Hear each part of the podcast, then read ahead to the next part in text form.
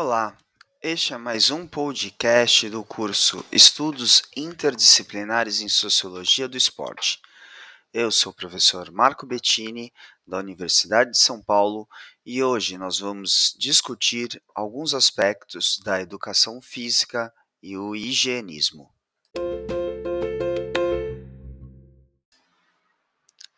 Com o intuito de contribuir para o conhecimento sobre higienismo e as teorias de asepsia nas áreas da saúde e das ciências humanas, o presente podcast tem como objetivo apresentar um movimento higiênico. O higienismo foi um movimento da elite médica com estratégias de alcançar parcela populacional e galgar o poder estatal e possibilidades de participar, participar do poder. A educação física foi um dos principais objetos de poder das instituições médicas durante os séculos XIX e XX. No Brasil, o movimento higienista começou a se fazer presente entre o final do século XIX e início do século XX. Ele propunha a defesa da saúde, da educação pública e o ensino de novos hábitos higiênicos pela medicina social. Seus defensores diziam que a população saudável e educada era a maior riqueza de um país. A partir dessa configuração, a educação física foi um dos principais objetos de poder das instituições médicas durante os séculos 19 e 20. A educação física participou no processo de manutenção da saúde dos corpos, bem como auxiliou nos discursos higienistas.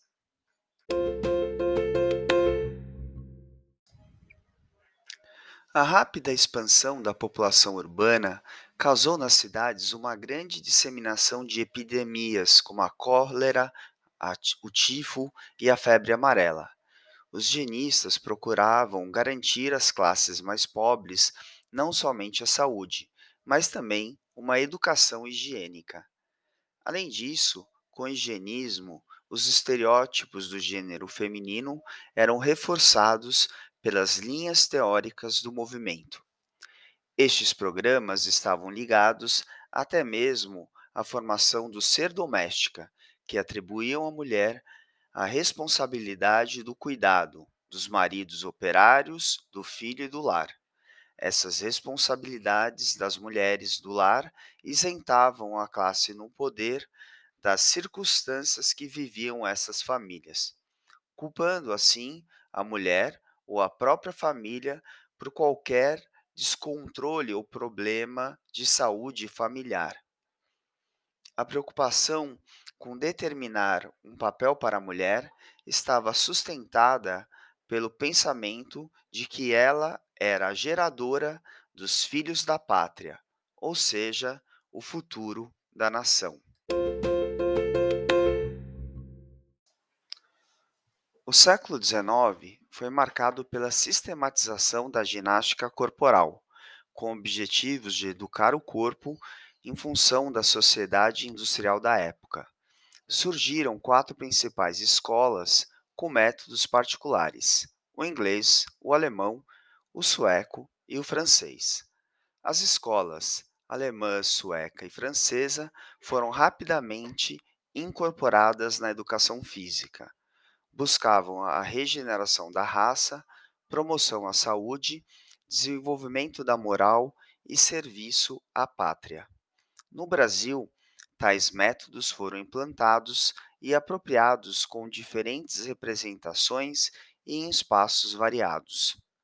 Dentre eles, podemos considerar o sueco como o mais importante. Criado por Pierre Henrik Ling, o modelo estabelecia o conhecimento científico como forma de aperfeiçoar o corpo. A ginástica sueca possuía quatro diferentes versões, ginástica pedagógica, militar, médica e estética.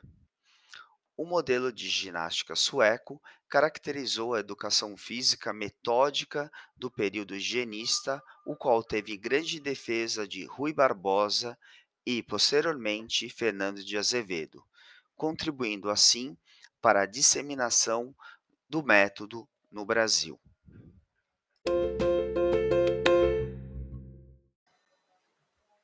Com a Revolução Industrial, surge o novo homem, saudável e forte. E isso deveria ocorrer em todas as instâncias: no campo, nas fábricas, nas famílias e nas escolas. No imaginário da época, a educação física conseguiria isto com êxito. Ela também era um instrumento capaz de promover a asepsia social, viabilizar a educação higiênica e, mora e moralizar os hábitos. A educação física dos métodos ginásticos se torna a protagonista principal na criação de corpos saudáveis e para curar os homens de sua letargia, indolência, preguiça e imoralidade.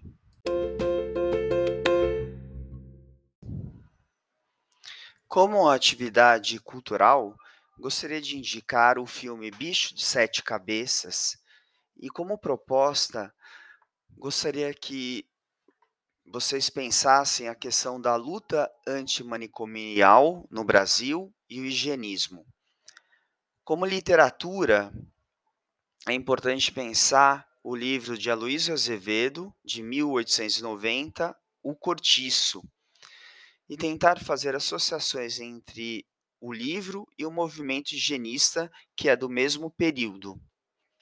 Como artigos complementares, artigos acadêmicos, eu recomendo a leitura do texto de Góes Júnior, intitulado Higienismo e Positivismo no Brasil, Unidos e Separados nas Campanhas Sanitárias, 1900-1930, publicado pela revista Dialogia em 2003, e também de Goy Júnior e Lovisolo, uh, intitulado Educação Física e Concepções Higienistas sobre Raça, uma reinterpretação histórica da educação física brasileira dos anos de 1930, publicado na Revista Portuguesa de Ciência e Desporto, em 2005.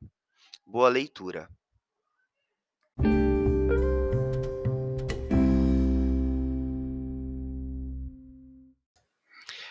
Este foi mais um podcast do curso Estudos Interdisciplinares em Sociologia do Esporte, com o tema Educação Física e Higienismo.